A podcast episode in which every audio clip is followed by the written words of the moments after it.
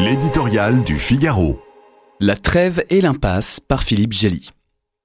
Pour les quelques familles israéliennes qui ont retrouvé hier leurs enfants, mères ou épouses retenus en otage, et pour celles dont l'espoir se renforce de bénéficier des mêmes termes de l'échange avec le Hamas, la trêve de quatre jours qui vient de débuter représente une victoire.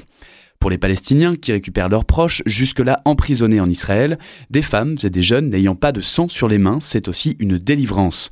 Pour les habitants de la bande de Gaza, rendus temporairement au silence après un déluge de feu et d'acier de presque 50 jours, c'est un répit irréel, un bref retour à l'air libre au milieu des ruines, une chance de se ravitailler ou d'inspecter ce qu'il reste de sa maison.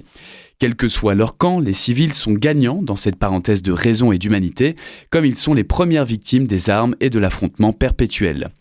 Difficile d'en dire autant de ceux qui mènent le jeu mortifère de la politique et de la guerre sur cette terre sainte parfois maudite.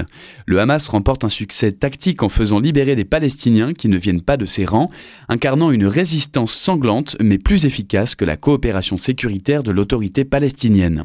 Pour autant, la colère sourde à Gaza contre ce pouvoir islamiste qui n'offre à la population alternativement que la misère et la coercition religieuse ou la mort et les destructions. Rappel aux humanistes qui le soutiennent, il est plus aisé d'héroïser le Hamas à Paris qu'à Gaza, où les points marqués à court terme n'excluent pas sa déroute stratégique.